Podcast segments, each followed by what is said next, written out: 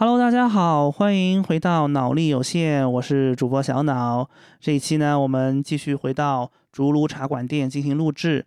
本期呢，将是一期读书分享会，我们邀请到了诗人、青年学者、谈书房的创办人蔡谭老师，和我们一起聊一聊诗歌的故事，并且他会带来他的诗歌作品集《遥望》。下面就把时间交还给读书分享会吧。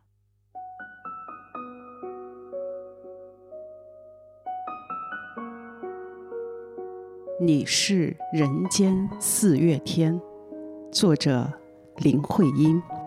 你是人间的四月天。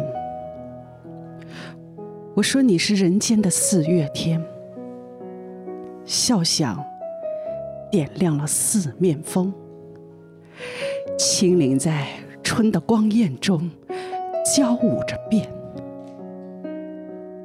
你是四月。早天里的云烟，黄昏吹着风的软，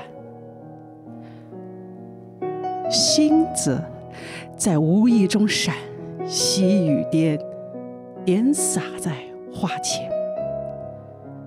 那青，那娉婷，你是鲜艳百花的冠冕，你是天真、庄严，你是夜夜的月圆。雪化后那片鹅黄，你像新鲜初放芽的绿。你是柔嫩喜悦，水光浮动着你梦期待中。白莲，你是一树一树的花开，是燕在梁间呢喃。你是爱，是暖，是希望。你是人间的四月天。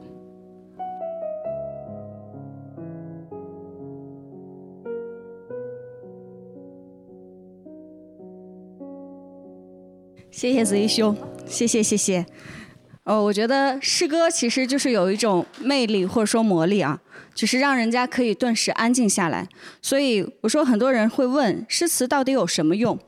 我觉得在很多人眼里啊，或许说它没有什么用。然后，所以我们一直说无用之用，其实也是方为大用。我想，其实，在我们的生活的角角落落，或者说在我们的时时刻刻里，一定还有很多热爱诗词或者坚守自我灵魂的人。我自己分享几个我比较喜欢的诗，然后诗意时我会想：归去，也无风雨也无晴；困难时，千磨万击还坚韧，任尔东南西北风；遗憾时，草木本有心，何求美人折；孤独时，孤舟蓑笠翁，独钓寒江雪；得意时，天生我材必有用，千金散尽还复来；迷茫时，路漫漫其修远兮，吾将上下而求索。当人生踽踽独行时，试问人间应不好，却道此心安处是吾乡。当然还有很多愉悦、开心，又或是美好的诗词。诗词给人修养，给人以港湾，给灵魂以芬芳。诗词是一种抚慰心灵的力量，塑造精神的力量，滋养灵魂的力量。这诗词的背后，或豪放。或婉约，或精致，或壮阔，让我们的心随着律动与之交融，来一起享受关于诗的一些美好历程。那有请我们蔡老师跟大家来分享与诗对话，谢谢。大家晚上好啊！这个是我们疫情之后，这话筒怪怪的啊，没声音。这个是我们疫情之后的，差不多算是谭书房自己正式搞的第一次活动。然后呃，今天有我们谭素芳的好几位老朋友，还有还有好多新朋友。我先大概的介绍一下，就是我们这个读书会和未来可能在这里面在这边搞的一些活动。呃，我们是二零一七年开始就是办读书会，啊，我们读书会的前身呢是这个无锡读书会。二零零七年我从深圳回来了之后呢，就是啊，因为大家都知道读书会是一个吃力不讨好的事情，如果坚持办下去，其实相对还是比较困难的。然后一七年我从深圳回来的时候呢，当时时间比较多，然后我一个朋友他可能知道，就是原来无锡读书会的创办人，他以江南大学的名义创办的，呃，他可能知道我有时间，然后他就说你愿不愿意来跟大家一起来分享啊书，然后我也不知道他为什么要让我来分享，可能也是让我摆脱一种不太好的那种状态，让自己回到这个书本当中去。我说好的呀，就从二零一七年开始，然后我们每周。三晚上啊，中间变过一次是每周二晚上，差不多，基本上我们都是每周三晚上，一直到今天啊，就是算时间，今年是第七年了，第七个年头，但是呢，啊，中间呢，因为疫情，就是这个不可抗的原因，我们中断过几次，中断过三年时间当中中断过差不多一年半吧，因为有一段时间还是可以的，呃，在这个。到今天这个差不多七年的时间当中，这个读书会一直做着。后来因为场地的问题，后来在读书会的基础上，我们又去办了一个书店，在这个海岸城那边的，就是呃叫关顺道啊，叫谭书房啊。楼下今天我拿了三个字过来挂在那个楼下的，所以一八年我们就创办了谭书房，但是等同于我们的所有的活动啊，所有的宣传都是从一七年开始的啊。虽然那个时候没有谭书房，但是。我们还是把它看作是前身，所以今年第七年。后来大家都知道的原因，因为实体书店还是蛮艰难的，然后那房租又比较高，我们正好卡在疫情前把那个店关掉了，开了一一整年，然后，然后我们就搬到了大窑路。呃，刚搬过来没多久，就是疫情就来了啊，就是我们一方面唏嘘，另外一方面。也也也感慨自己的命运还是得到垂青的啊，要不然那房租二十万一年 要要要打水漂了，因为你必须得租着，你还不能还不能那个不给是吧？人家房东也不容易，要还着房贷，所以就是这样。然后这七年的时间呢，我们在读书会的基础上呢，基基本上演变衍生出了三个活动，一个就是每周三这个风雨无阻的读书会，百分之八十九十呢就是我跟大家分享，就是一个星期分享一本书。然后还有时候我们会请一些嘉宾，比方说楼下那三个字写的就是中国书房的那个杂志的主编，我把他叫过来，他请过来，他从北京过来给大家分享一些，呃，他自己写了很多书嘛，他自己对历史啊各种各种的看法。然后呢，在慢慢的这个过程当中呢，我们发现呢，我们是相对，呃，看书的人呢又比较喜欢这个旅行。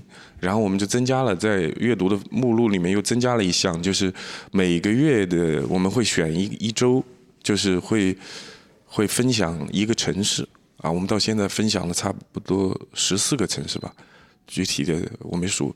比方说像绍兴啊，这个南昌啊、扬州啊啊，包括就是我们自己的无锡啊，好多太多了啊，具体都记不清了。然后呃，一九年开始我们又。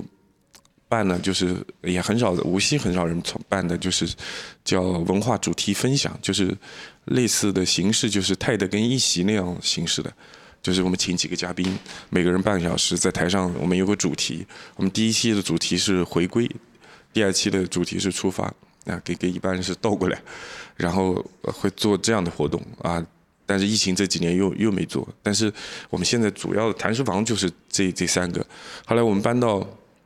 这个南昌街这边来了之后呢，就是空间更小了，所以我们这个图书的销售业务就停掉了，主要就是以搞活动为主，所以现在还是啊，但是之前呢，读书会我们自己读书会差不多，我算了一下有半年，差不多半年没有办过线下读书会了。那今天在这边啊，读书会呢，就是我上次跟那个呃小琼、慕如啊，我们在聊天，在商量，我们说。呃，谈书房这个事情还是要继续下去，因为一个是我坚持了这么多年我个人的这个，第二个是你类似你像小鱼啊、冯老师，我们这些人啊，这么多年，我记得第一、第二期我们活动吧，有一期，啊，第一第一次人还挺多的啊，我们一七年刚开始的时候有一次那个小鱼要去参加我们活动，一看就我们两个人。我们说走吧，吃饭去吧。那个活动就就那时候挺惨的，因为那个时候一个是这种活动形式，还一个是宣传不到位，还有一个活动形式比较少。那个时候再加上那个时候我们也没啥名气，所以也也不太有人知道。所以从那后来就慢慢的会好起来了。所以弹双人呢，就是也慢慢的多起来了。所以这也是一个推动我们往前走的这个力量。然后正好这个地方呢，这个空间的环境、交通的位置相对比较方便，所以我们说以后。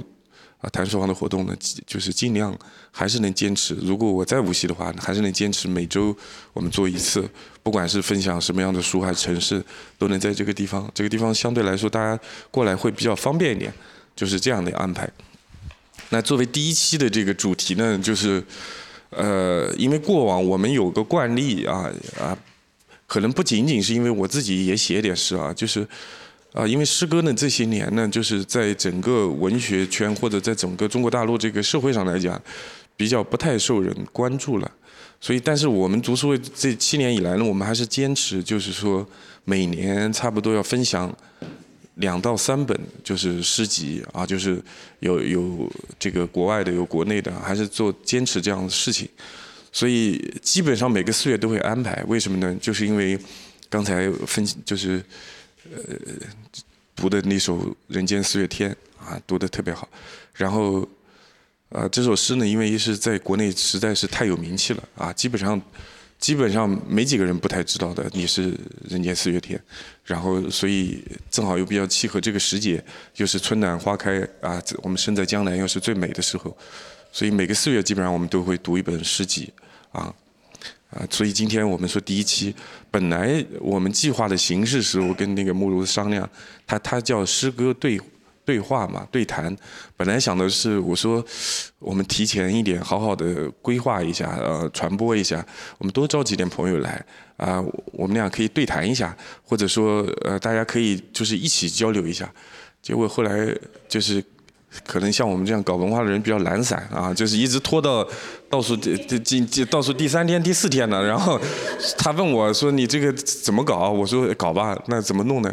那那那海报先做吧，内容嘛就不管了，我就简单写写啊，就是就是于是就就呃，结果我我看那个一开始看那个阅读，我我自己都忘了，就是没发。然后昨昨天我赶紧在几个群里，我们自己群里发了一下。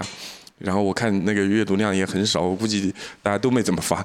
我觉得哎哎无所谓，反正就是随意点就比较好，啊，可能弹书房的人就是天天听我讲诗歌，可能听的都耳朵都起老茧了，所以他他们兴趣也普遍不是很大，老生常常谈的一个事情。所以所以所以今天就有了今天这个局面啊啊，我们还有个读书还有个特点就是，如果是我分享的话就是。呃，其他嘉宾到我们谈书房去分享了，他们都会很认真，然后 PPT 就做着，尤其李老师每次那 PPT 做的很多页，然后一讲讲几个小时停不下来，大家听着纷纷的用这种期盼的眼神看着他，他不，他也不好意思停下来，所以每次都搞到十点十一点，同志们纷纷还不愿意散场，到我的时候我就草草的就结束，因为我们从来大概也不太准备，就是想到哪说哪，大概就是这种形式，就是，那我们今天我就是。我觉得还是这样，我们还是以前的那种惯例。以前是我大概呃，我们两个小时活动，我说四十到一个小时，呃，然后大家讨论一个小时，就每个人自我介绍一下，然后围绕今天这个主题讲讲你们自己心中的，呃，关于一本书也好，一个城市也好，你们自己的一些看法或者感受，啊，大然后大家再交流，这样的可能就是就是收获可能会更多一点啊。我刚光我一个人讲，可能那边的讲座了就没啥意思了啊。啊，这是一个读书的平台，当然同时也是一个交朋友的平台。啊，别人不说，啊，通过这六七年时间，我们做读书会以来，呃，我我自己在无锡就多出很多朋友。比方说冯花姐，以前我根本就不认识她，孟老师也是，要不是读书会，我们怎么可能认识呢？不不不太会认识，她不会出在出现在我们日常的生活当中，很多都是的。我觉得。我觉得还是我认识之前我们无锡本地的一个男孩子，他大概九四年的吧，他在雁桥。我们刚台书坊成立的时候，在海岸城那边，他开车来参加我们活动，参加完了之后，他就拍了一下大腿，他说：“哎呀，真的好。”他说他拓展眼界了。他拓展眼界的不光是因为我们那一期我记得很清楚，我们讲李叔同，不光是他了解了李叔同的一生，更重要的一点是，他觉得还有一帮人晚上出来一起读书。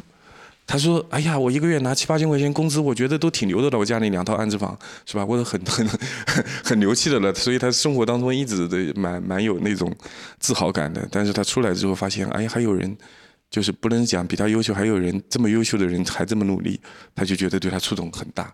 那当然，他这个过程中他也认识很多人，交了一些朋友。对他来讲，他说，哎呀，挺好的。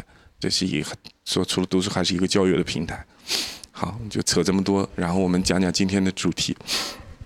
啊，诗歌呢，就是说，可能是中国文学题材当中最不被大家嫌的陌生的一个题材，因为只要是读过书的人都会首先接触的就是诗歌。小朋友从三岁开始就背《鹅鹅鹅》了，是吧？床前明月光，没有可能是上小学没有小孩不会背唐诗的。啊，幼儿园的时候，幼儿园没上呢，家长都逼着他们背，所以诗歌对中国人来讲，入门来讲是普及率是最高的。但是现在慢慢的随着年龄的增长，然后到了二十几岁、三十几岁，就是我们越来越会远离诗歌。啊，这里面有很多原因，一个就是说，我们说诗歌，我们说两个题材，一个是我们叫古体诗，一个叫现代诗嘛。如果我们简单的这么区分啊。大概的这么区分的话，那古体诗来讲，慢慢的我们不用考试了，或者也用不上了，它离我们比较遥远了，它没有一些现实的功用了。啊，第二个是现代诗来讲，就是因为从改革开放之后，我们的社会节奏变快，我们慢慢的进入到了这个商品化的一个时代，就大家都忙着搞钱去了，然后呢，我们都觉得会有一些。呃，现在是有一些矫情的成分，或者说阴郁的成分，这都是在我们目前的主流价值当中，好像似乎是不能接受的啊。这个我待会再展开来再细细的讲。所以就是慢慢的导致了，就是说我们越来越远离它。就是好在现在有一个现象，我们看到零零后的一群呃小朋友他们出来了之后，啊，现代诗歌在他们身上有。有慢慢的得到了这个展现和发展，那这个里面有很多的原因啊，比方说，呃，这个自媒体的发展，比方说短视频的发展，比方说图片处理技术的发展。我们如果有一个很好的一一个一张图，我们上面因为放不下那么多字，也没那么多人去看，这个时候如果有一句点睛之笔啊，一一一句诗，那这个图就立马鲜活起来了。所以这一个可能也是这个一个原因。呃，我我最近一段时间，呃，上个星期是档口的音音乐节啊，是吧？然后有好多乐队来，那段那几天呢，我就跟他们乐队晚上就喝酒，就在在在南昌街附近进，就给他们就是好像像陆先生他们好，就是一起晚上吃饭喝酒啊，就接触了很多乐队。然后呢，呃，之前前两年就是马东搞了一个节目叫《乐队的夏天》。啊，可能很多人都看过，啊，就是，然后我我我跟他们聊喝酒聊天结束了之后呢，昨天还有个朋友我发到我们群里面去了啊，这个风衣乐队的他他他让我去看他们线上的，然后我就回去又把那个乐队夏天第一季翻出来看了，我突然发现一个事情，就是不管就是时代如何变，就是我们对一些思想性的东西，或者说对。呃，人性的东西，人文类的东西的追求或者说看法，都不会随着时代的变化而变化的。我给大家举个例子啊，我为什么要先说这个乐队的事情？就是啊，前段时间他们聊那个李生嘛，我看他的视频号上聊李生，就是我我比较喜欢的，唐代有一个诗人叫刘禹锡，他写过一句诗，叫叫叫“沉舟侧畔千帆过，病树前头万木春”，对吧？然后那我又把那个乐队夏天第一季翻出来再看一遍，刺猬乐队我比较喜欢嘛，因为他在那一季表现的比较好。刺猬乐队有一个叫《火车驶向云外，梦安魂于九霄》啊，这首歌当中有一句歌词叫“啊，一代人终将老去，但有人，但有人正在年轻”，啊，你就会发现，其实这。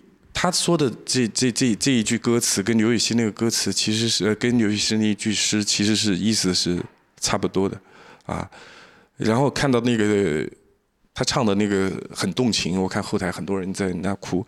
其实我们听到这个东西，我们都会，我自己啊，别人我不知道，我我是被深深的，我也被深深的感动的，尤其像我啊，就是在座的有比我年纪还大的，就像我过了四十几岁的这个，我四十几岁这个年龄，然后对过去有很多的不一样的经历啊，然后你再到这个时候，你再看这句话，或者你再听那个旋律和歌词，它打动你的地方，就真的就又不一样，所以你更能，你更能去理解了，所以你更能被带入了，这个就是诗歌的力量。我们觉得。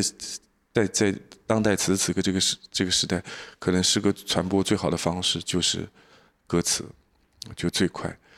啊，这个里面还有一个比较比较典型的一个啊，因为我们读书会一直以来对木心比较垂青啊，除了这个，我们组织去过乌镇啊，去看过木美术馆，我们还组织过很多次的木木心的这个读书的分享会。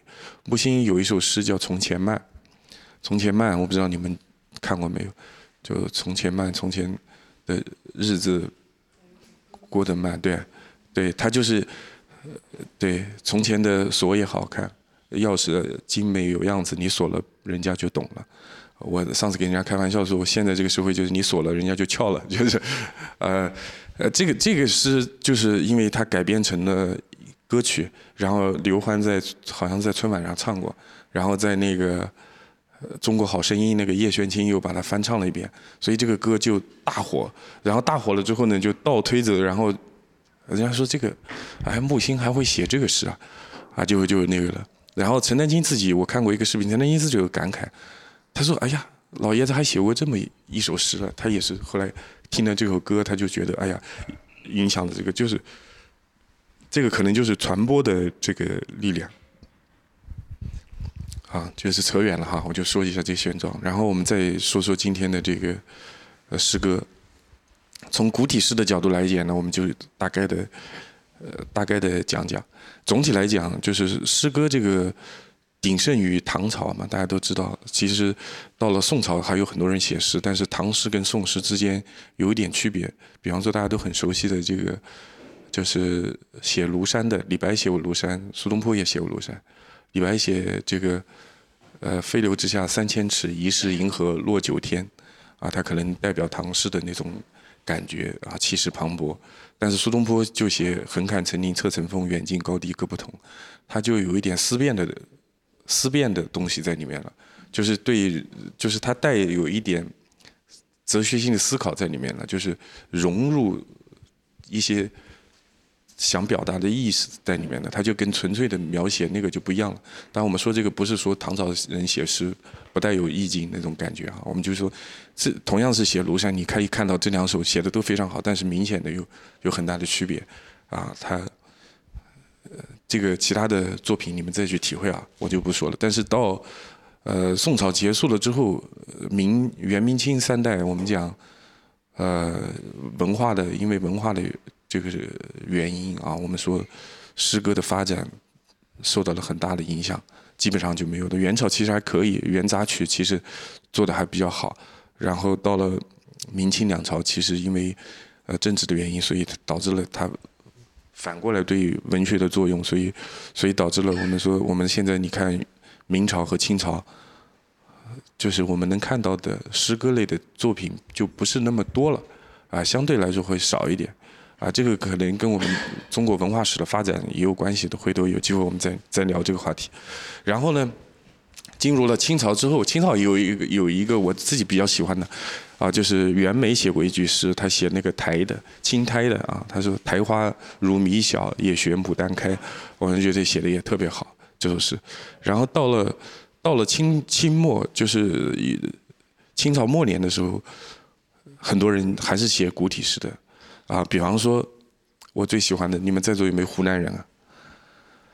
那个谭嗣同同志写“我自横刀向天笑，去留肝胆两昆仑”，然后你就觉得特别特别感人。那慷慨激昂，三十出头的年纪，那个就是可以活，但是不愿意一定要自己赴死。哪有革命不流血？自己让梁启超走了，他自己去菜市口被砍了头。我们觉得这个，包括汪精卫同志啊。最后被历史所咒骂啊，被现在钉在耻辱柱上。但是他年轻的时候也写个“引刀成这个不负少年头”，是吧？也是引刀成一块，不负少年头，也是那种气魄啊，也在这种诗句里面得到了很好的表现。但是随着我们说大清的这个腐朽和帝国的黄昏没落，到最后的落败，我们从鸦片战争开始，第一次、第二次，到最后八国联军，各种我们中国人在整个的体制思想上就开始思辨，就最后导致了新文化运动的产生。啊，这个点是在一九一一九年，但是整个事情的发展，其实在那么多年就有酝酿，就慢慢的就是我们说就会进入到了现代诗歌发展的一个这个环节当中来。我们说有一首呃有一个歌，现在大家都很喜欢，叫《送别》，对吧？长亭外，古道边，啊，那个虽然还有一点那个古意哈，但是慢慢的这种方式就是。就就就就不一跟过去还是有点区别，在胡适啊，他们到美国去留学之后，然后他回来的时候推动了这个新文化运动的发展啊，啊，然后他到美国去的时候就开始写白话文的诗，最早写的用我们现在的这这个视角去看，那可能不能成为呃一个一首好的诗。他写蝴蝶，我记得我我不太记得住了，但是我觉得。特别的稚嫩啊，就是，但是没办法，他从一个文言的文的那种文字文字的结构要变化到现在，这个是一个很大的突破。然后慢慢的到了这个徐志摩他们这个时候，我们说新月派诗人开始出来了之后，整个诗歌就得了很大的发展。包括我们刚才读的《人间四月天》，这个过程当中，我们从新文化运动开始到现在一百多年时间，差不多是我们新诗发展的一个一个过程。我们今天主要就聊聊新诗，啊，古体诗大家都很熟悉，可以自己按照自己喜欢的去去看，啊，这个在开始的时候就就出了很多伟大的诗人，最有名的我们现在就对普通人就是徐志摩，对吧？我们江苏也出了一个叫卞之卞之琳，啊，就是你站在桥上看风景，对吧？呃，就是他。他其就是我刚我们路过这个地方的时候，钱钟书的猫嘛。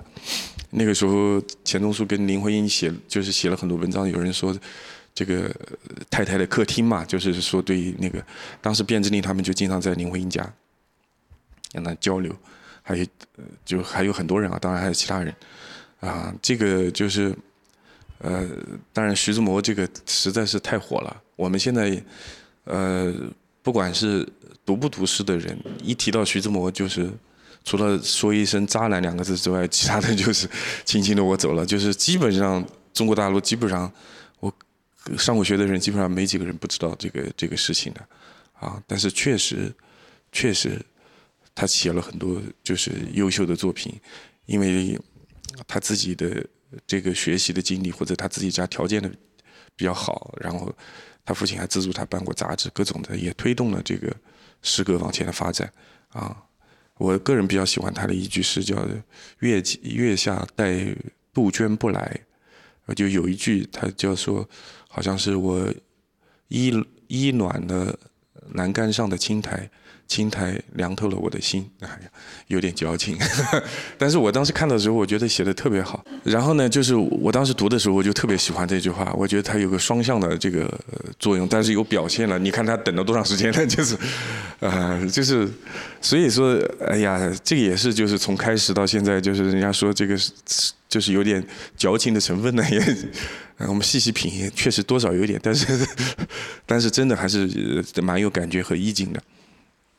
然后再像林徽因他们写诗呢，就是因为他身边这些优秀的诗人太多了，他是后来才慢慢的开始学的。尤其是他从他是他是从呃美国留学回来之后去了东北大学啊，东北大学东北大学的校徽当时就是他设计的啊。然后后来他身体不好就回北京休息了，那个时候他才开始学习了写写这种现代的诗歌。啊，最早那时候徐志摩还没去世的时候，还帮他提提建议啊。那个时候两人感情也确实有点暧昧，双方都有了家庭啊。就是这个就就不多说了。啊，说到林徽因，我多说几句啊。就是我我我之前有一次跟大跟那个谁啊，跟那个他们讲党课的时候，就是去年的五四青年节，青年去年是建团一百周年的时候，啊，他们让我去，然后我我正好讲到这一段，然后这是什么呢？我们的新文化运动就是五四运动嘛，我们五四运动大家看的就是五月四号一场活动，但是这个事情的导火索是怎么来的呢？有一个有一个细节，就是那个时候呢，就是呃。在一九一八年，我们第一次世界大战结束了之后，中国作为战胜国去巴黎和谈，就是凡尔赛条约，就是凡尔赛那个宫里面去谈判，我们派的代表团去了。但是呢，最终呢，我们是西方没有很好的对待我们，这个是大家都知道。啊，但是这个事情最早就是林徽因她爸爸，然后把这个信息，当时那个时候就发回到北京。然后就就发表在这个报纸上，哦，不是，那个时候不是林徽因爸爸，是是那个梁启超在那个地方，然后就发给他，他爸就写了一篇署名文章发表在报纸上，就是林徽因的爸爸写的，林长民写了一篇文章发表在报纸上，然后这篇文章就在北京引起了很大的反响，然后所以因为这篇文章，所以学生就就聚集出来，就是到五四那天才报。就是造，其实五四运动也不只是说五月四号那一天在北京的这么一场活动，其实后来慢慢就到上海、到长沙、到南京这样大城市，很快就席席席卷了。所以呢，这个因为是林长民那个时候呢是民国的北洋政府的，他那个时候是相当于是个部长高官呐，也因为这个事情呢，他受到了，呃，就是撤职也不算，就是就是说让他到欧洲去。做一个就是外交使臣这样的，就是他其实就是要要到英国去，这样做大使也不大使，就具体他就去了。所以去的时候呢，他就把林徽因给带去了。他就是我我为什么说这个呢？主要就是说，他跟林徽因说，写了一个类似于写了一封信这样的。他说：“爸爸，为什么你要带你去英国？”我觉得我当时看了这个的时候。我觉得作为家长可以学习一下，我觉得都是蛮都蛮触动我的。他说第一个就是说，他说爸爸因为工作的关系常年不在你身边，你心里面一定会心生一些对父亲的不满，觉得为什么爸爸不陪我？别人家小孩都有爸爸陪，为什么爸爸陪？爸爸是是不是在外面花天酒地不着家？是不是？你会不会有这种想法？然后说爸爸这次带你去，希望你。可以好好的看看，爸爸是在外面，其实是蛮辛苦的。我的工作每天是多么奔波的，啊，你可以，你可以就是说见证一下爸爸的这个工作。第二方面原因呢是说，整个世界在飞速的发展，我们中国呢，就是我们是还是就是封闭在自己的这个这样。就爸爸希望通过这次带你到欧洲去，能扩展你的视野，啊，让让你获取更多的知识和见识。啊，第三个原因呢，他说我们新中国要实现那个时候还不叫新中国啊，就中华民族要实现新的这个发展，需要有一批有识之士来做这么一个事情，啊，要要贡献更大的力量，然后希望你去对你有帮助，你将来你回国了之后能报效祖国，用我们现在的话说，能对国家有一些贡献，然后呢，他就把林徽因给带去了，带去了呢，他就是在那个地方就认识了徐志摩。徐志摩其实本身跟他父亲是好朋友，是忘年交，结果去了一开始没把林徽当回事，因为那时林那时候林徽因很小，十五六岁，所以慢慢的他发现他，他爱上他了，觉得他年龄虽然小，但是还是还是思想上还是蛮成熟的，然后慢慢的就那个就那个了，这个扯得有点远了啊，就是反正就是在这波人的这个推动下，诗歌慢慢的，郭沫若也写了很多诗歌，对吧？啊，天上的街灯呐，叫什么？那个好像还学过啊，课本里面的。然后，然后慢慢的就发展了。到了后来，因为一些大家都知道的这个原因，就所以说文学的发展不光是诗歌啊，整个文学的发展受到了很大的这个影响，整个基本上就停掉了。到了，呃。呃，我们说六七十年代就有一个诗人就开始写现代诗的诗人就慢慢的出来了。这个人现在的就是他的这个笔名叫石子，石子，石子呢是俞敏洪最喜欢的一个诗人，就是他每次出来演讲，他都要读一首石子的诗，叫《相信未来》。啊，相信未来。啊，狮子还写了一首歌叫《凌晨四点零八分的火车北京火车站》，就是那个知青他们要去那个地方了。然后俞敏洪每次演讲的时候就会慷慨激昂的就读这个《相信未来》这首诗。啊，石子这个人呢，就是大家可以去百度他的经历。他其实高干家庭出身，但是后来因为写诗，还是因为他说他有精神问题，把他关在。后来他也离婚了，把他关在精神，就是很长很长时间，到了可能到八十年代他才出得来。实际上他精神有没有问题呢？我们作为一个读者来讲，我们具体搞不清楚。我们只知道他写了很多很多诗歌，影响了一代人。这个时候呢，就影响了两个人，这两个人就推动了我们说算是我们现在叫上一代的诗人叫朦胧派诗人，对吧？这个发展啊，这个一个叫北岛，北岛可以说是我自己觉得是我们当代活着的诗人当中，在国国内应该是呃我们说的社会一点来讲，应该是带头大哥的这样的角色啊，除了他自己的。才华和写的那本东西，另外一个就是，啊，他跟芒克啊，那还有一个芒克，他跟芒克创办的那个杂志《今天》那个杂志，直接也影响了一代年轻人，啊，当然那个是就七十年代末和八十年代的事情了，就是很多年轻人开始影响了这个开始写诗了。北岛大家都很清楚，就是高尚是高尚者的墓志铭，卑鄙是卑鄙者的通行证。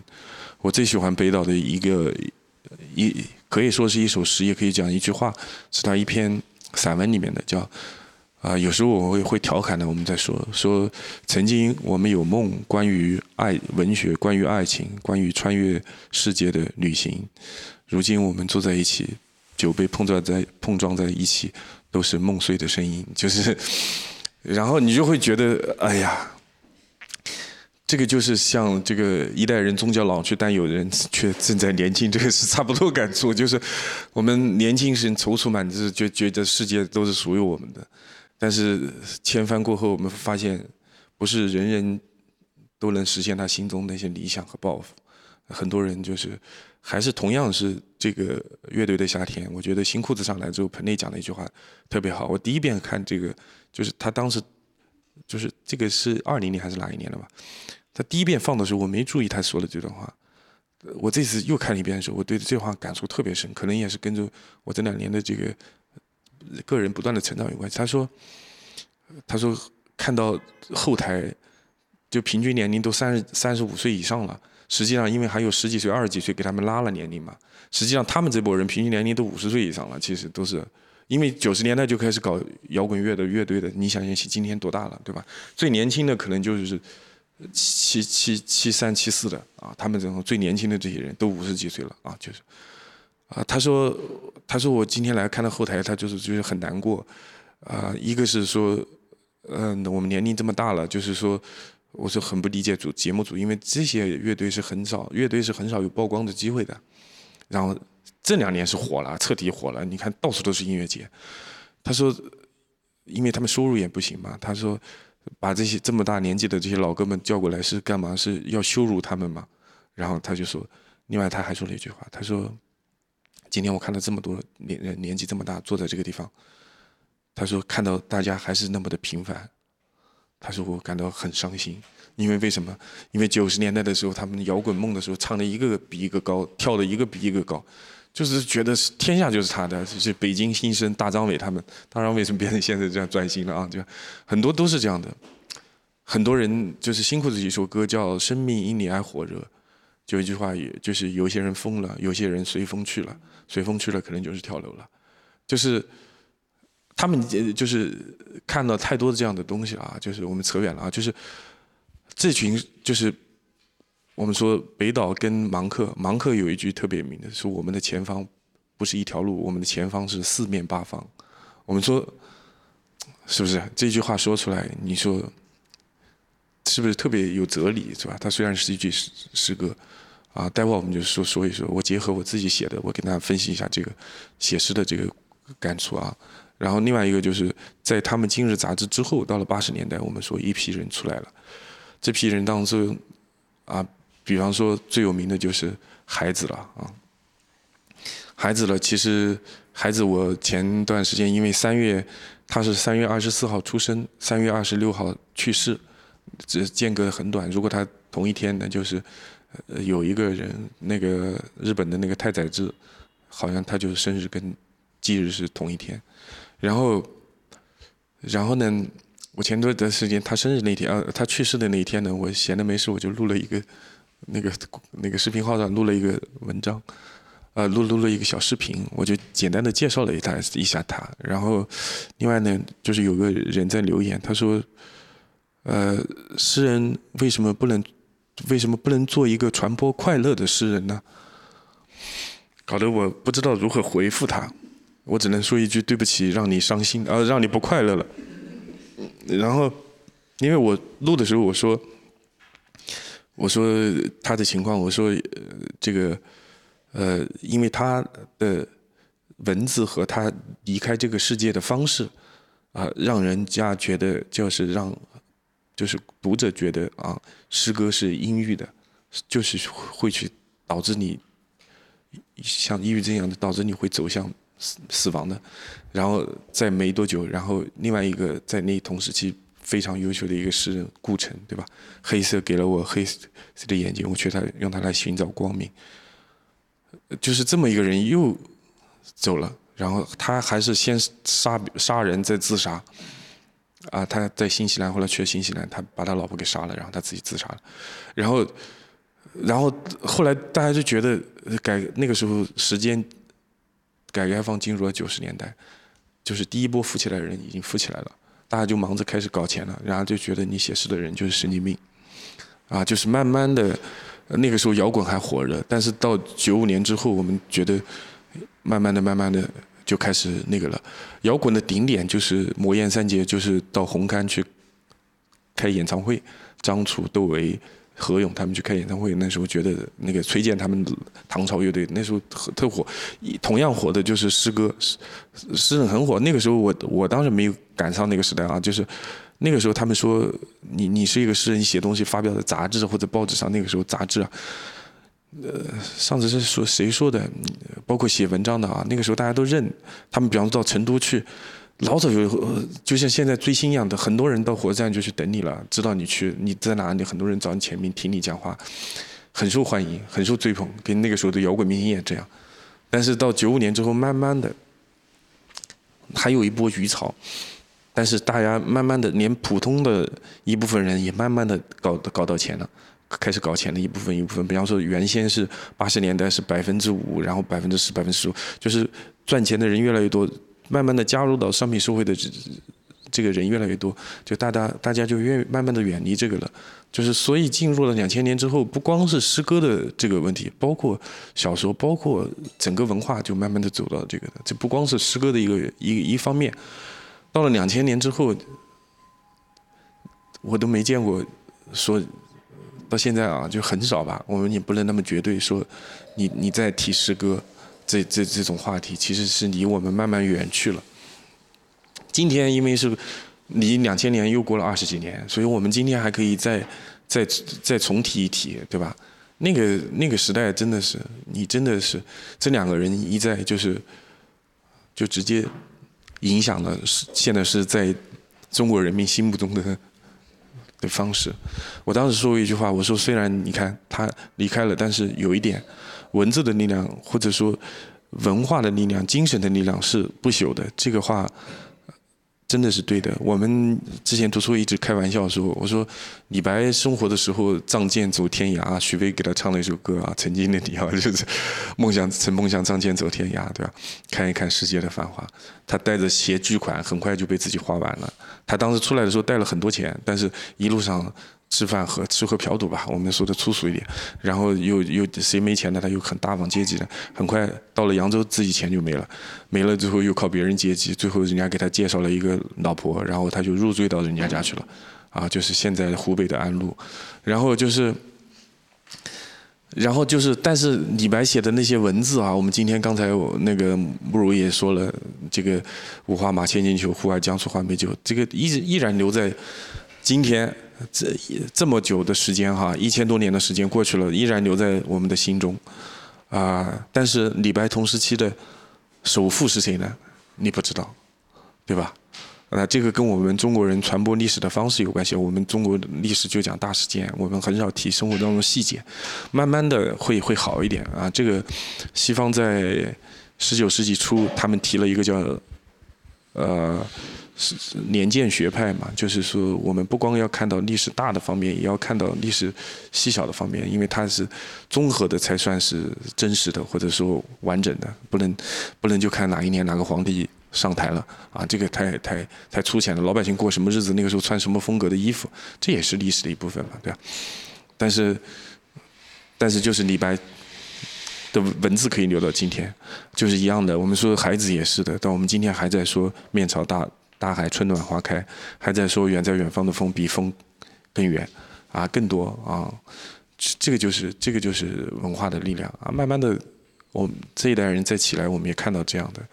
这样的顾城，他有那样的问题，在呃，就就是犯罪了嘛。但是今天我们说他的文字还是还是在传播，啊，就是这个就是文字的力量啊，就是呃，我们过去把最好的这个四十年的时间用在去挣钱上，这个也是没办法，因为我们饿怕了，这是必经之路。但是未来。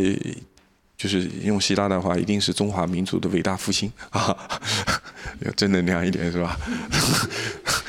这个中华民族的伟大复兴，一定是在慢慢的，我们在看到苗头了，嗯，啊，这个呃，我最喜欢的一个一个学者啊，就是民国时候的梁漱溟，他说过一句话：未来的世界文化一定是中国民中华文化的伟大复兴，这是他自他说的，啊，就是未来的世界文化可能就是中华文化。我现在后来我跟他们调侃啊，我说除了是是中华文化的博大精深，还有个原因，是中国人现在已经分布在全球各个地方了。你在温哥华的街头跳广场舞的时候，你很你很难不去这样想，对吧？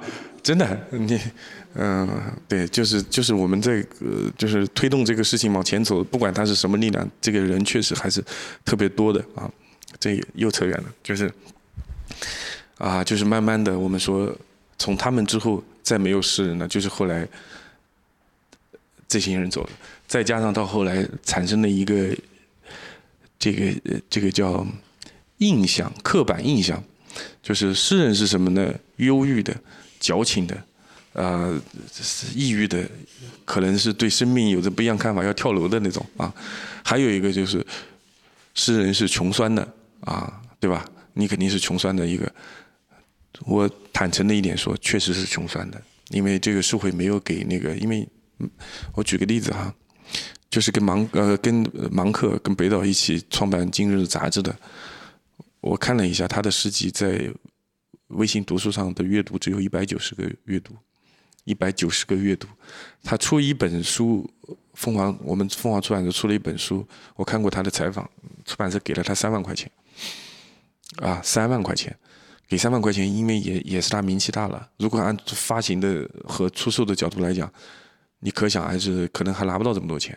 所以这个有一个有趣的故事就来了。芒克因为他自身，他们北京有个圈子，然后他自身的在诗歌界或者在文化界还是的地位。零四年的时候，好像是艾艾青的儿子吧，哪个儿子我忘了，叫叫具体叫什么？他是画画的，画的特别好。然后零四年的时候，芒克是多大呢？芒克是五十四岁，他是五零年出生的，一九五零年出生。二零零四年的时候，他五十四岁，然后呢，还是没挣到什么钱，生活还是蛮难的。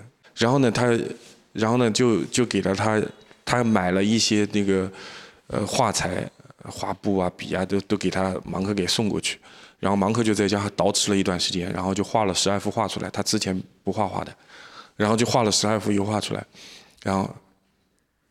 他把它拿出去，立马把它卖了，卖了十二万，就给了他十二万现金，给了他十二万块钱，就是一幅差不多一幅一万块钱。然后从此之后，芒克就走上了画画的道路。他现用他现在的，他去参加书展或者他参加节目也在说，他说谁写诗啊？写诗已经变成或者说传播诗歌已经变成闲暇之余的那个，嗯，然后呢，就是他他现在基本上就靠画画。我看了他那个。他的画，我觉得画的还还是挺好的。然后就是这个就不得不回到这个当中说，然后以前都说诗人是通灵的，是像巫师一样的，他的感知是跟一般人不太一样的，所以说可能就是还有个说文化是相通的，从这点意义上来讲，所以他对他的想象力和色彩的搭配，他跟一般人可能不太一样。他虽然不是学这个的，但是可能最后呈现出来的还是被美术界所接受的，或者被收藏的人接受的，再加上自己的名气，所以他这几年靠画画还是还是过上了。小康生活啊，大康生活 就是，嗯，就是大概就是这样子。好，我我们我们接下来再说说这个，就是现代诗歌为什么会为什么会说被大家说成这个是整个是相对负面的，要大过正面的这个这个事情，结合我自己的这个经历，我来说一说啊。首先，第一个，从阅读的角度来看。所有的阅读都是自私的、自自我的啊！不光是我们看诗诗歌，我们看小说也是这样的，对吧？你有有的人喜欢俄国小说，有的人就喜欢法国小说，有的人喜欢中国小说，有的人觉得莫言写的啥也不是，有的人就觉得他写的好，对吧？有人觉得为什么获诺贝尔文学奖的不是余华而是莫言呢？莫言写的那啥玩意怎么可能呢？对吧？这个是什么呢？这个都是每个人的自我判断。这个说明的一个问题是什么呢？就是我们从客观的角度来讲，就是阅读跟你穿衣服一样的，他的审美、他的品味、他的这个都是很个性的一件事情，不代表你你不喜欢莫言，不代表人家写的不好，对吧？你不喜欢余华，不代表人家写的不好，人家有人家的受众，这个是一个很浅显的这个道理。所以诗歌也是一样的，就是从阅读的读者的角度来讲，他也他也是很自我的。啊，另外第二点，从写作者的角度来讲，他也是很自我的。每个人他自身有什么样的经历，他就写出什么样的东西。比方说那天我跟慕如在聊啊，他们跟那个算是跟莫言是老乡嘛。你看他的文章里面一一离不开高密，对吧？为什么？因为他就生在那地方。你比方说余华，他就离不开水乡，为什么？他就生在这个地方，你没办法，对吧？你比方说钱钟书写围城，为什么他写那个地方？你就看怎么看就是无锡，对吧？就是因为他的经历是那样，他离不开那样，所以写作除了说读者的角角度是选择是自是自我的，这个作者的他也是自我的，所以这也很正常啊，就是是最后呈现出来东西边，那自我就涉及到一个问题，作者写这个东西他是自我就反映的，他有自我的忧伤，有自我的快乐，有自我的思考，有自我对社会的看看法。对对这个世界的看法，所以他最终根据他自身的社会阅历和知识储备、三观，呈现出了他写他最终落笔的那些文字，这个是最终呈现出来的东西。所以我们讲，忧郁是的，就是现代诗歌很多都是忧郁的，不得不承认。但是也不是说没有不是正能量的，相信未来不就是很那个吗？但是忧虑的比例确实有有一点大，但是我每次说到这个地方呢，我就会问大家，就是我们自己晚上睡觉之前闭上眼睛，躺在床上扪心自问，我们把自己的生活切割一下，比方说是把长度过去的你的生命长度定为一百的话，你的快乐占了多少，痛苦占了多少，或者忧郁占了多少呢？有几个人能做到百分之百的快乐呢？或者能做到百分之百的平静呢？做不到。他的生活，不管你是修行再怎么样的人，他一定是，他有几个板块构成的，对吧？这个当中一定是少不了，你是有比较低落的时候的，你是比较忧郁的时候，这个是人类情感的共通之处的常态，很自然的。我们就是不能去抛开它，因为你抛不掉，你怎么能抛开它呢？你抛开它，等于就抛开你自己的人生了，不可能的事情。对吧？我们都希望过上那种 呼吸均匀、平静、这种安详的那种生活啊！这个，所以就是人活的意义，就是在慢慢的在找寻这个平平和的状态。但是在这个找寻的过程当中，你难免呀，很很难不那个的。所以这个是这个是状态。另外一点呢，就是说，还有一点，我以前一直也一直跟大家开玩笑的，我说，快乐的时候写啥诗啊？快乐的时候都去喝酒了呀。快乐的时候写啥诗？呼朋唤友不都在喝酒吗？对吧？你写什么诗呢？肯定是的。你人生的思考就是思考最多的时候，就是你痛苦的时候。你们自己就是你，就是即便是不写东西的人，你想想，你成长最快的时候，就是你对一个平时我们对很多事情麻木也好，或者说惯性也好，我们很难去去走入到思考一个一件事物、一个知识也好，一个一个观点也好，我们很很少去接触它。但是如果说我们遇到一事了，我们就会停下来去想一想，啊，为什么会这样？这个就是这样的。所以说，相对来说，你在痛苦中，你你更容易去思考一些东西，啊，这个是这个的问题。还有一点就是说。我不觉得就是我个人的观点啊，我不觉觉得就是忧郁就不代表不是正能量，就不代表就是不积极啊。恰恰相反，有一些忧伤，有一些思考，在忧伤当中思考，反而是更积极的。我们都喜欢那种鸡汤式的勇往直前的那种冲锋号，但是社会的前进、自我的成长是需要智慧的，它不是需要我喊个口号一二三冲。不可能的，那老早就挂了，对吧？然后我就说说我我这讲啊，我这个书呢是一九年出的，但是写的是二零年啊，一九年年底，但是正好赶上疫情，所以也没怎么，就是这个我自己都忘了啊。曾经有一段时间我自己都忘了，还有一本书，因为呃，就是当时结束了之后，就是我自己大概有，就是我身边的朋友基本上人手一本本都有嘛，就是就强迫他们购买啊。啊，就没办法，就是你必须要买，就是。然后他们看完之后呢，就是好多人就给我发消息：“你最近还好吧？你没事吧？”有的最直接的跟我讲说：“你没事到我这来转转，你不要跳楼啊。”然后就是，这是这是我收获到的真实的反馈。这个就是说什么呢？就是我跟人家说，我说我挺好的呀，没一个人相信的。你知道吗？你跟人家说你觉得挺好的，我喝酒喝的挺香的呀。你说他们都不相信，这个就是，这个就是目前大众对于诗歌的一些看法。当然了，一个是我写的可能水平有点欠欠欠 提提提高啊，还是比较不是那么高。另外一个呢，就是说确实呢，跟可能比别人更忧郁一点。但是呢，总体来讲呢，就是说。这个就是社会给出的最直接的反馈，他们真的就是这么想的。那你能讲他想的是错的吗？他他也未见得，但是他对我，他至少是好心吧，对吧？啊，真的是这样的。还有一个就是说，诗歌是因为它的文字比较简简练，我们很难 get 到，就是文字当中的你想表达什么意思的，所以别人看他看不懂。然后就是，尤其是他没有阅读诗歌的惯性，因为不要说别人了，你像我们做读书，这会做这么多年，我每年还鼓励大家读个两三本诗诗呢。但是你说我们的阅读才有多少啊？很少的。但诗歌诺贝尔奖每年不能讲每年啊，每隔几年都是有诗人要入选的。诗歌在整个世界文学的位置还是蛮重要的。但是为什么会今天这样？这个不是一时半会能扭转过来的？对吧？它需要一个需要一个过程啊。这个一方面，这个作者要写得更好啊；第二方面，读者也要能跟得上。故事是写给有故事的人听的，就同样一个故事，如果你没有那个经历，你很难感同身受。同样一首歌，为什么你听了会哭，别人听了这啥玩意，他就会轻飘飘一句话就这么说过，就是真的就是这样。所以我们就是人，一方面是自我的提升，另外一方面就是我们就其都是在找寻，除了找寻跟自己契合的这种文字，还有找寻跟自己契合的这个伴侣、朋友，各种都是这样的啊。那我我在这个我现在说啊，呃，从我的自己的这个写作的过程中来看呢，就是因为我不算是一个真正意义上的诗人。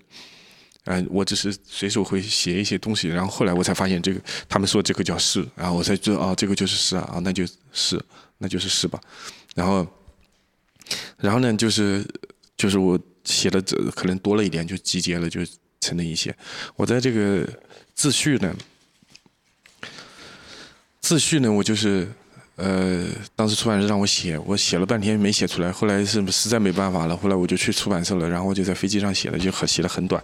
但是，呃，有一句话我觉得是对的，就是其实我说最后一句话，我说，呃，我不是一个诗人，只是把过去几十年时间当中的一些简单的记录，啊，此刻我想把它说给你听。这些什么记录呢？就是无非是，就是关于爱情、关于亲情、关于自己对世界的一些看法。啊，再怎么说逃不过这这这三点。爱情呢，就是因为就是诗很容易前面连一个字就是情啊，情诗诗，这个就大家都很难很容易理解。这个编辑排版的时候呢也很好，他把我写的差不多是情诗的诗都放在了前面，所以人家一看就觉得，诶，这个蔡老师你这个你谈了不少恋爱啊，然后会有这个感觉。我说，呃，确实谈过，但是可能也没有想的那么多，就是有时候会有点想象，有时候看了一个电影，觉得那样就就随随随笔诌诌几句，但是真的是会，就是你自己的那种啊经历嘛。呃，我给大家读一首啊，再读两首吧，读一个这个，读一个比较矫情的。所以我把门窗都打开，吹一吹昨夜流下的泪，春风闯入，撞伤了我的脸，伤很深，如同对你的思念。那大概这种就就比较矫情的东西啊。还有个更矫情，可能 就是呃，我以为会是美好，你以为我是在胡闹。在鲜花绽放的季节，却没了花的香。当我在夜色中快步，不是因为着急，而是泪水冲毁了身后的路。就是我，我到现在我已经把它隐身了，我都不再承认这个是当时是说是写的情诗了。我是觉得，呃，就是这个，我说，当我在夜色中快步，不是因为着急，而是泪水冲毁了身后的路。然后我现在怎么就是有时候会说到一些呃观点的时候，我会跟大家讲的。为什么会讲这个呢？就是呃，就是有一句话在当下非常火，就尤其前两年叫“没有真正的感同身受”，对不对？这个可能现在越来越多人理解了。就是你走在大街上，你看到一个人，或者说你身边一个人，他做了一些做出一些行动、一些行为，你不是很理解，或者你嗤之以鼻，可能是你不知道他经历了什么。真的，啊，所以说我说，当你当我在夜色中快，不是因为着急，而是泪水冲毁了生活的路。就是你看这个人神经病啊，在马路上跑那么快，人家都很慢的，那你可能知道他身后已经没有路了，所以他在那么快。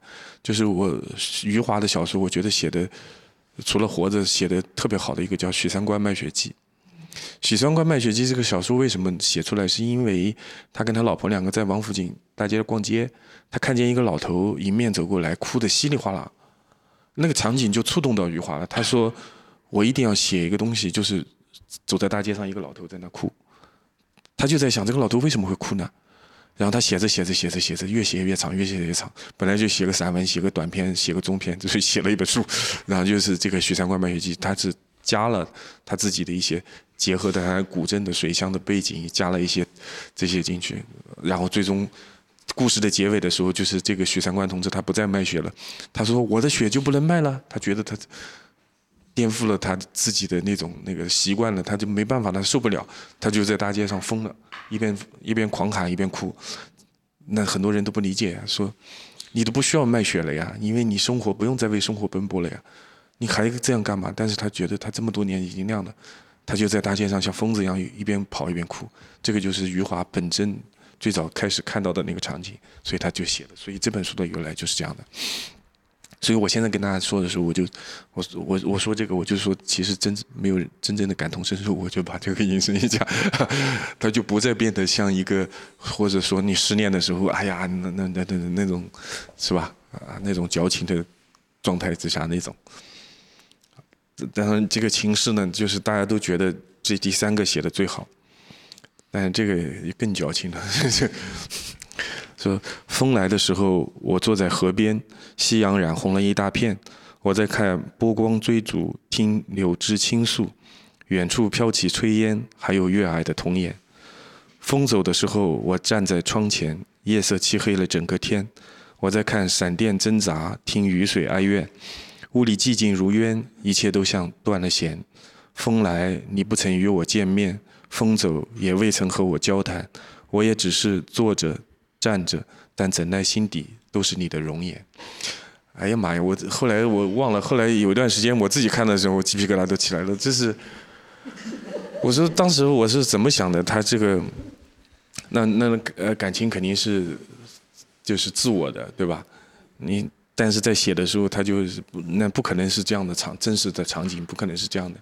那你坐在河边的时候，天气那么好，晚上回去站在窗前的时候，就无非就是表达了这个喜欢上他对他的思念的那种感情嘛，就是坐着站着整整在心里，只是你的都是你的容颜，就是确实矫情了一点，就是这个就不说了啊，这个这个就是啊关于爱情的这个，那当然你比方说你们每个人初恋的故事跟我的不一样，你可能那跟我的感受不一样的，那你你落笔写下的东西可能跟我这个就不太一样，或者你生活的地方。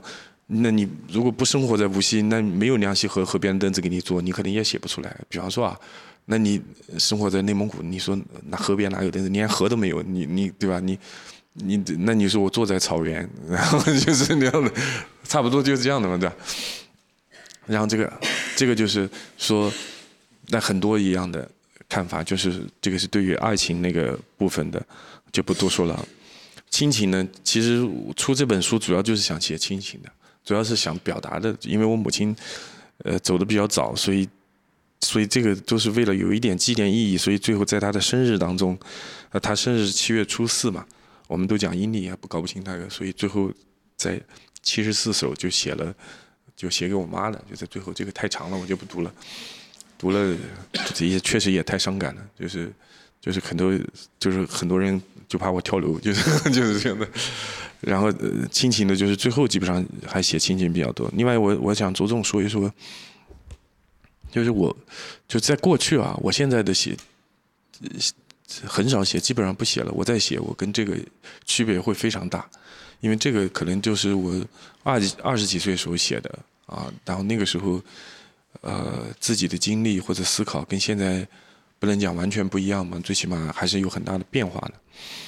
然后。我我讲两点，就是接下来就是一个就是说，呃，就是我会看一些电影或者会看一些书或者看一些人物传记的时候，会有一些我自己的认知，我我会把它表达出来。比方说，你们有没有看过电影《二十二》呀？是一个纪录片，是一个慰安妇的，啊，这个是这个电影是一四年拍的，啊，一七年上映的。八月十四号，他贴着八月十五日军投降嘛，然后那二十二个人是一四年的时候还活着的，现在应该可能不知道还在几个，因为电影上映的时候可能就是就剩下八个了，可能好多都已经走了。然后呢，我看完那个二十二出来，我记得我我我哭的我哭了，我哭，因为有一个镜头啊，我我我受不了，就是一个老奶奶她泪流满面，她她其实那个年纪大了。泪流满面的也有点夸张，就是，就是干瘪的脸脸脸庞上面那个眼泪水流着，然后他挥着手，他说不说了不说了，就是挥挥手不说了，然后我就受不了那个镜头，然后回来我在路上，那时候已经凌晨了，我看到午夜场了算是啊很晚的，然后我就站在河里口的那个下来就万达广场嘛，我在万达广场看的，然后我就坐在那个地上那个台阶上坐了一会儿，然后我就我就写了这个，我就写了这这这一段。就是电影上的时候我说，就不说了，说了也没人用心去听。你们只会在特定的时候到来，而我却要时刻与那些屈辱激战。时间呀，就是一把刀啊，就这么刮啊刮啊，刮得我心窝子血流不止。这些流下的血啊，也淹没了我去往故乡的路。我从遥远的地方来，唱着阿里郎的歌。现在我要走了，我也不知道会到哪里，但。一定不会再有那些恶魔，他们必定在地狱的深渊里续挖着自己的墓。等到了来世，我渴望长成一棵花树，站在家乡的山顶上，迎着春风，为所有人歌唱。呃，为什么会我为什么会说这个呢？就是因为有两点。第一个，就是这个我我起的名字叫朴奶奶，我没有任何备注说是看的这个电影，就是当时很多人看了这个，他搞不懂我为什么要写这个。他甚至觉得这个写的啥玩意，对吧？我没有备注，他看不懂。巧的是，前段时间有人他看了，他又回看了一遍这个电影，然后他可能听了，他在他他又回过头来找我，他说：“蔡老师，我终于明白啊，你当时写这个时候的状况了。那个是一个什么场景呢？这个他和这个朴奶奶，她本来姓朴，她是朝鲜人。她那个时候随着战争的时候呢，就不知道怎么被裹挟到这个地方来。后来她就在武汉的这个慰安所里就变成了一个慰安妇。呃，结束战争结束了之后呢，她就留在了湖北。然后呢，她喜欢新中国成立了，全国人民谁不喜欢毛主席呢？她就给自己起了个名字，然后改把自己的姓改成姓毛了。然后呢，就是慢慢的、慢慢的，然后后来我们有特定的历史时期嘛，人家就会出来骂他，说你凭什么姓毛？你的身体是肮脏的，你玷污了这伟大领袖，就是类似这个意思啊。后来这个时间也过去了，就是我们也跟日本建交了，慢慢的就很多人去在奔走，就是让日本人道歉。日本人道歉天也没道过一句歉，没有道歉，更不要说赔偿的，啥也没有。然后呢？但是有一点不好的呢，就是那个老大爷最先张罗这个事情的老大爷呢，他他后来他后悔了，他说我不应该来做这个事情，我让这么多人暴露在了媒体面面前。后来因为八月十五是日军投降，所以一到这个时间前之前，就是有很多媒体就过去采访这些人，他们举着摄像机，拿着话筒去问他们，说你们当年说人怎么怎么。他不断的来做这些事情的之后，因为好多人老人。生活很就很贫困，然后生活在农村。我之前有个观点是什么呢？就是农村，我是农村人，我是我知道的。为什么说农村的现在抖音上也很火啊？在村头叫消息传递员啊，叫什么的，是吧？农村呃，村里人是什么呢？其实村里人的世界观就是村庄观，因为他很多人，包括我我们的我我身边的很多亲戚在村里面，可能一辈子他都走不出我们一个县城。甚至很多人连县城都没去过，所以我们也不能苛求他，他有什么那个，所以他的流传的话语基本上都是围绕这个村，这个人又怎么了，那个人又怎么了。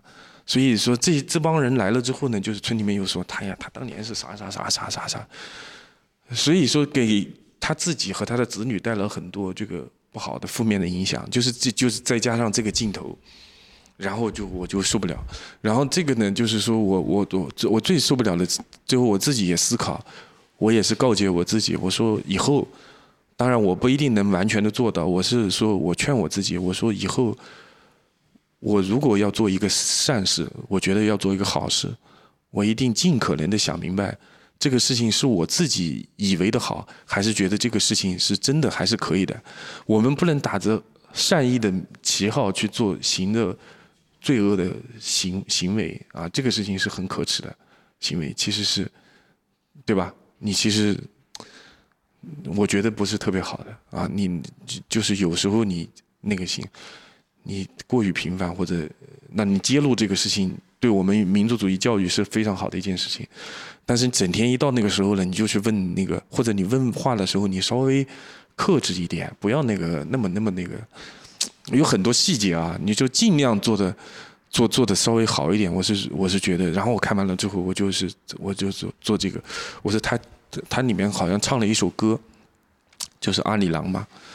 我说我就说了两点嘛。我说哎呀，就是那些当年那些恶魔，他们在地狱的深渊里续挖着自己的墓，就是不得好死。就是说 我们粗俗点。另外一点就是说，未来能成成为喜欢唱歌，说。要么就站在成为一棵树，就不要在那个了。站在家乡的山顶上，迎着春风，为所有人歌唱。啊，这也算是一个诗意的状态。就是还有一个，我刚才我们说的林徽因啊，林徽因的父亲叫林长民，还有一个他的堂叔叫林觉民。这是一个非常悲伤的故事，就是林觉民的故事被改编成了与妻书嘛。啊，他他写了一个与妻书在黄花岗七上。然后被改编成那个电影，这个电影叫《语气书》啊。我们在过去我看到这个电影我没全看，我没有看过，但是有两个电影当中，一个是胡歌演演演过林觉民，一个是佟大为演过林觉民，但是这两个电影我都没没看。胡歌的那个是一个因为讲黄花岗的这个起义的这个我还看了一点，那个我是一那个佟大为那个一点没看。反正他在临临死前赴死之前，他写了一个给他老婆的信，叫《语气书》。要亲亲如晤啊，然后就是我看完了之后，就是他老婆看完了一年，他老婆就死了，走了，他受不了。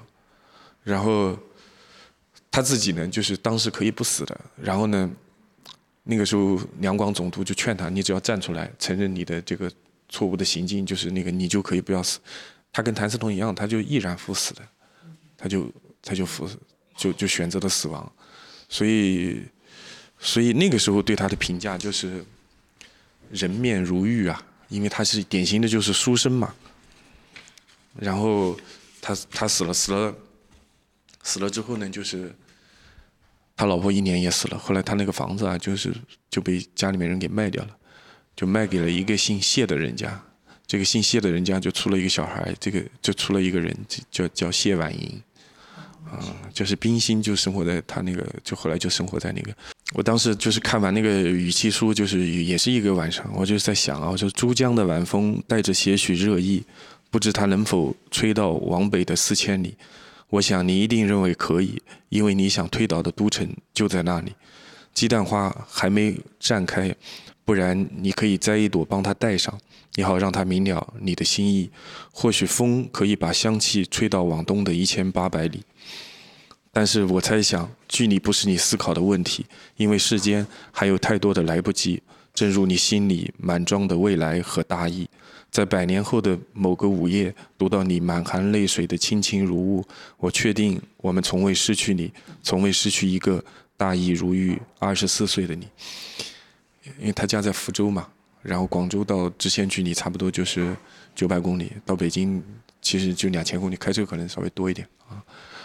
呃，你像这些人啊，就是蒋勋呢，是我们在过去读书会当中，呃，就分享他的东西也是最多的一个，就是我还是蛮敬佩他的。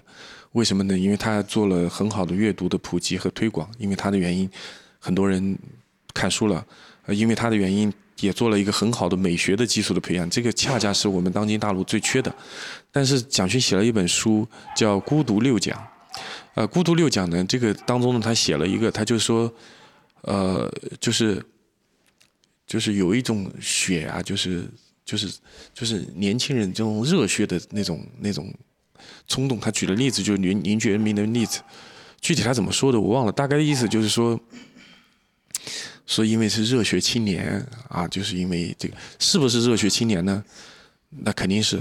但是我看完这个之后呢，我就是觉得，我就是我对那一段他那个孤独六讲那一讲，我觉得不太认可的，就是讲学那个当中就是这一点，就是刚才我们讲的林觉民他们、谭嗣同他们是不是热血青年？绝对是热血青年。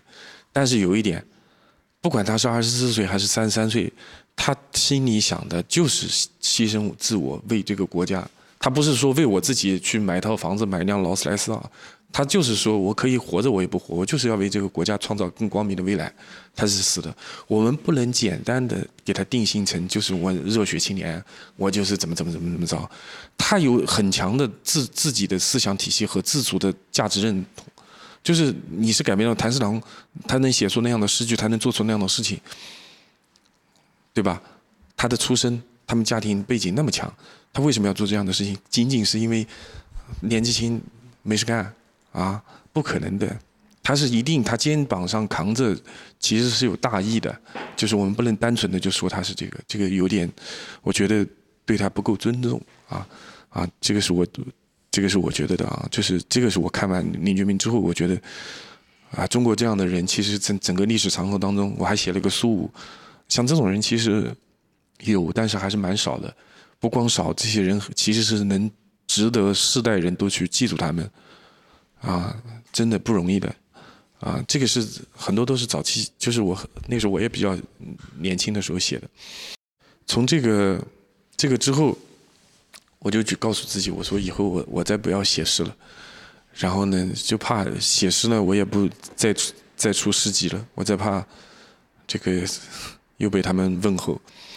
呃，但是呢，其实我也多想了，我即便再写，可能也出不了了，嗯，因为现在出出本书蛮难的，一一一 看后被砍的蛮严重的啊，嗯，我但是呢，我自己我我看看啊，但我自己还是这两年我还是写了一点东西，我前段时间我看了他们那天天天天跟我说假钱假假钱钱假钱钱，假钱钱，去年不是有一段时间我看什么时间啊？九月份嘛，八月八月底。对对，贾平万年，去年八月底假钱钱不是很火嘛？然后他们都找过来说假钱钱假钱钱，然后我我说然后我说我说我都不再写诗了。后来我就把，后来我就把，就是那之前啊，就是贾倩倩这个之前的那段时间，我大概写了大概十来个，我我就做了一个公众号文章，就把它发出来了。我觉得我这几年写东西还是有一些变化的啊。当时这个里面还有没有？其实我一直，呃，从我这个人肯定跟一般人不太一样，可能我小的时候就一直比较孤独，就是一直自我思考的东西比较多，所以这个里面还有更多自我思考的。我一直觉得心里有两个自己，就是一个是你自己不喜欢的，或者说不是你想真正成为那个的，你就是你要怎么平衡它，然后你自己怎么去。你要时不时的把自己拉回来，你即便做不到，你还要告诉自己，你还要告诉自己，你可以变得更好，你可以变得更平静，跟着各种要把自己拉回来。我我这这个里面，就是我很二十几岁的时候，我就有这样的想法和思考在里面，啊，这写了比较被窝。但是这几年，这几年的这个文字形式变了，我给呃有一个就是这个之前没多久写的，因为那个时候天天被天天被那个。隔离嘛，那个时候我就写了一个鲁迅，呃，然后回头我可以发在群里面，大家看一下。我想给大家读一个江阴，你们有没有江阴人啊？去年三月份我到江阴去喝酒，喝酒喝的晚了，然后从这饭店喝到朋友办公室，啊，谁呢？就是活塞，活塞，活塞，你们知道吧？Live House，活塞的老板，呃，活塞的老板他办公室挂了三个字叫长江水。然后我们就坐在他那个三个字底下喝水喝酒，喝喝喝。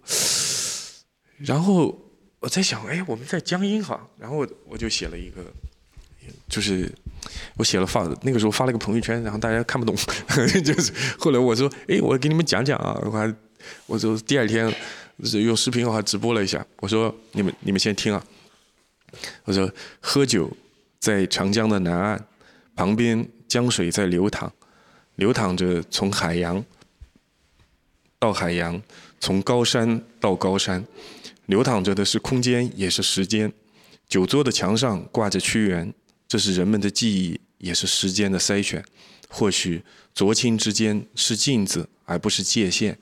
突然想起，这里是江阴，这里的人们曾经选择了死亡，不是生活的不幸，只是你们并不是我们。就是，尤其是最后两句啊。就很多人看了，他说你写的啥玩意看不懂。我说流淌着从海洋到海洋，从高山到高山，这是时间上也是空间上的东西。现在的喜马拉雅就是青藏高原，呃，以前肯定不是不是青藏高原，它是被板块挤压出来的啊，呃，可能可能还是海洋。现在的海洋可能在过去很长时间可能不是海洋，可能还是高山，对吧？它其实一个辩证的，我说我是流淌着从海洋到海洋，从高山到高山。哎，我们往往只看到了眼下的东西，我们很少去思考一个更宏观的东西。我是这个，当然这个有点装了啊，就是，但我我我当时真的就是这么觉得。我觉得这个东西我们看见的就是那一个点嘛，但是真正的人家留了这么多年了，对吧？李白在那。长江上还过去过，就是可能跟我们现在状态完全不一样。如果你们有机会去镇江的话，镇江有个一眼千年，吸金度，就是其实长江也是很大的变化，在不断的变化着的。我我其实想说这个，然后最后一句呢，就是，呃，江阴人一直不承认他们是无锡人，他们觉得啊，江阴人是比较有血性的啊。然后就是，呃，但是我最后写了，就是这里的人们曾经选择了死亡，不是生活的不幸，只是你们并不是我们。当年清军入关的时候，整个镇江，我们只知道这个扬州十日、嘉定三屠，但是江阴是一个非常值得尊敬的城市。呃，站在此时此刻的角度，我们来讲，我说这句话的，我的我格局有点小了，因为我们现在没有那些民族主义，我们现在五十六个民族一家人，我们跟那个叫叫，包括岳飞是吧？抗民族英雄，那现在我们都是一个一个大民族的了呀，你都不能说那个他。对，那个时候抗金，对吧？就也其实也是女真嘛，对吧？那清军入关的时候，江阴人基本上全城十几万人集体，最后就留下来五十几个人，好像是集体就死了，全部都选择了死亡。这个城市，我说，当然了，现在的教育的主导方向是什么？我不知道，肯定是不是不是站在我这个角度的。我觉得这个这个事情，但很能有几个人知道这个事情，很少。但是这个事情太值得那个了，啊，就是我们说，人就是人在选择活着还是死亡，或者在选择价值意义上面，你每个人做出的选择真的是不太一样。这个这个城市，这个城市真的太不一样了。就是你你们可以回头去网上找这个介绍啊，真的是很惨烈，那么多人都都都死了。当然。当然，清军损损失也很多，但是我们就可悲的是，这个当然这个里面汉人啊，就是他是就是已经归顺了嘛，对吧？现在我们说女真是满族人，我们觉得都是自己人，对吧？嗯，这个时代，你看这也是时间发展的变化。但那个时候就是只是因为你们不是我们，你这个逾越不了的鸿沟啊。江阴人其实蛮因为这个自豪的，就是那天我看到我看到这个。就有时候呢，这个写诗的人他确实有点矫情，但有时候呢，就是你看我写了一个，就是这个应该是三年前吧，我去宜兴，我去宜兴呢，我朋友开车就带我到一个做那个茶盘，你们泡功夫茶不是茶盘嘛，到那个工厂里面去了，他是那个胶木的，然后出来的时候呢，我在马路上看到一个车祸，一个人就撞了，有可能去，有可能就走了，然后旁边车停了，好多人在围观。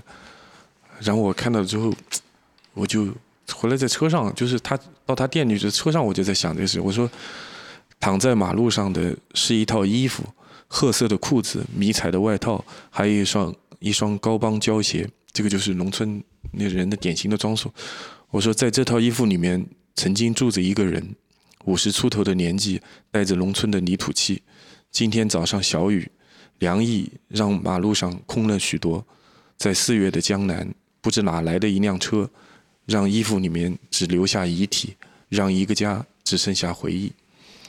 当时我在想，哇，这个家里顶梁柱走了，这个家里人怎么怎么办？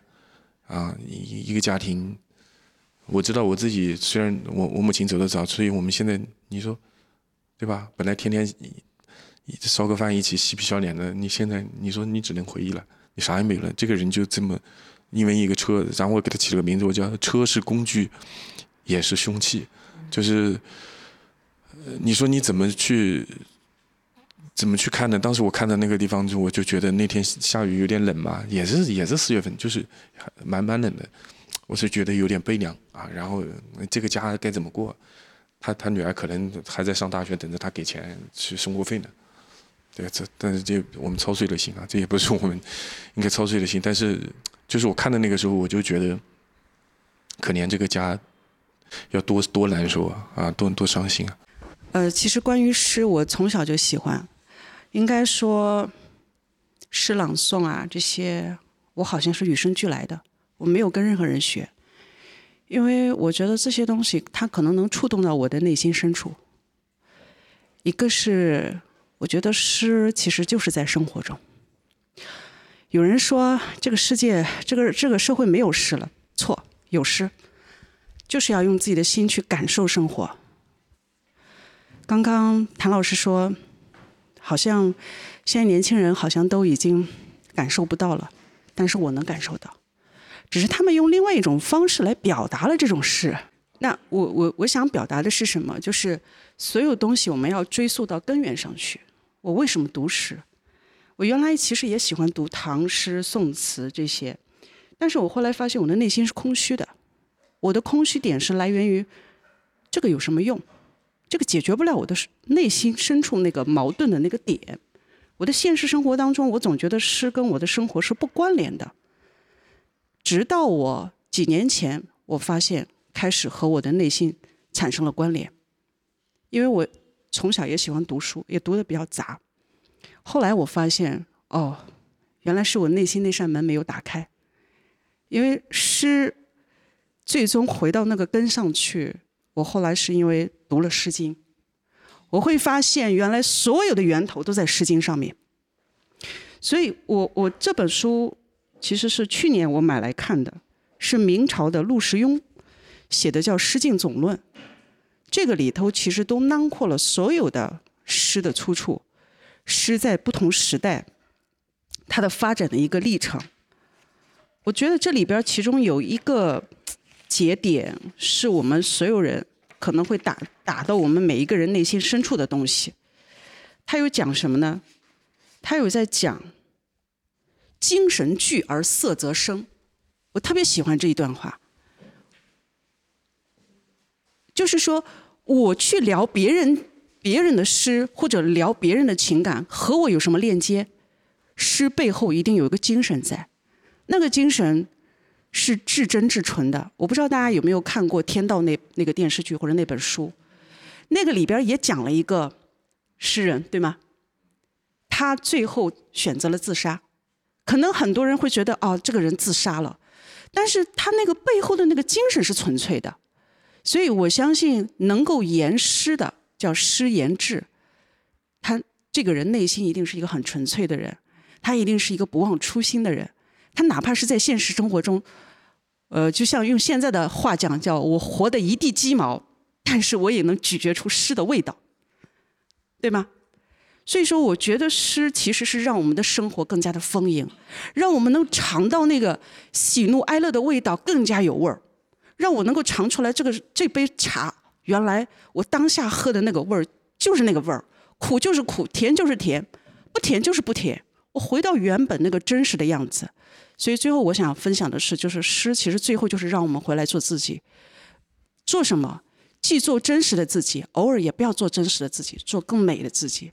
在真与美当中，我们寻找了自己肉体和灵魂的那个平衡点。所以我常常说，我说我常常会问我自己，我为什么喜欢读诗？因为诗里边装着真实的自己。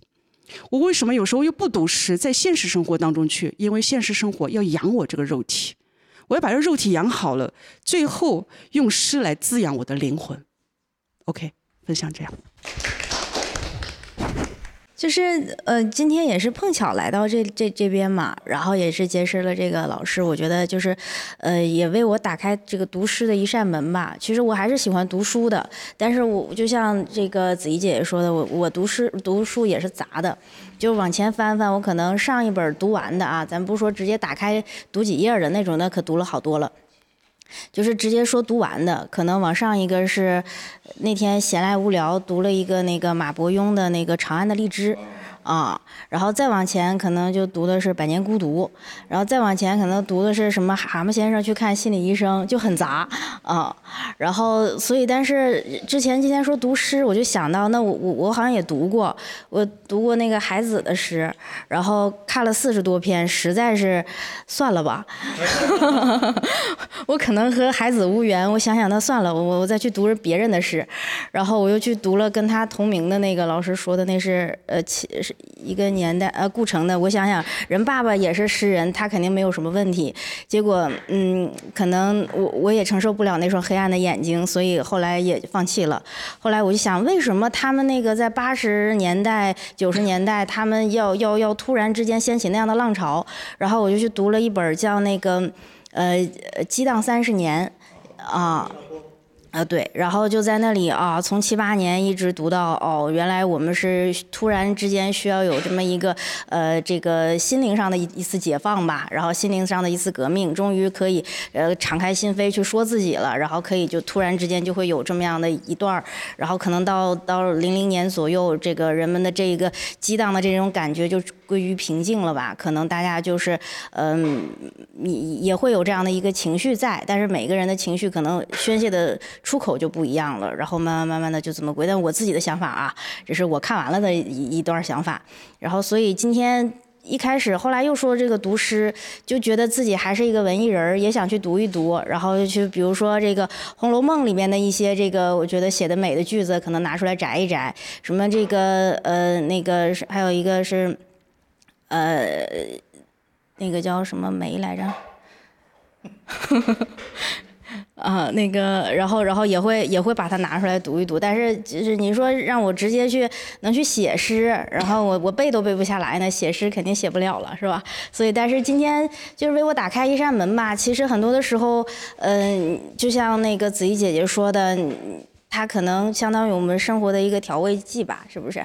所以就是可能在读的时候，应该去和他共情，然后可以去觉察一下这个诗人当时在写的时候，他的那个心理波动，他经出就像老师说的，他经历了什么事儿啊，能让他写出来。所以如果这前前后后都整明白了，我觉得可能我我我也就算和诗结缘了吧，啊。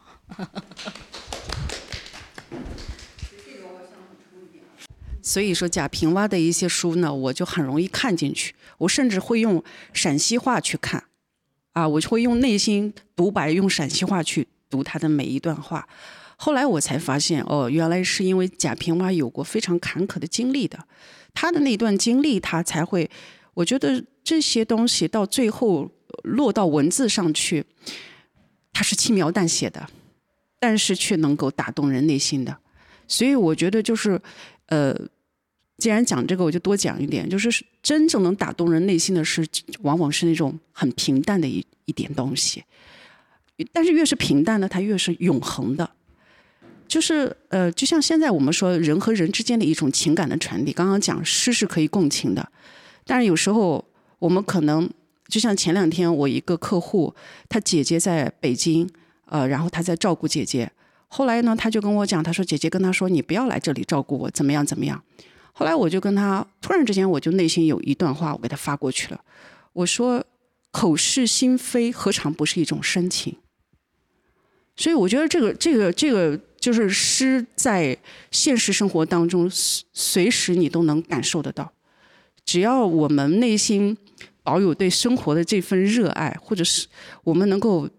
看到生活的那个闪光点，我觉得就是你会变成一至少变成一个有趣的人，别人愿意跟你聊天儿，会觉得嗯，所有的东西都能在你这里化成一首诗，都能够唱出来，都能够让别人的内心突然之间好像看到了那个美好的春天一样的感受。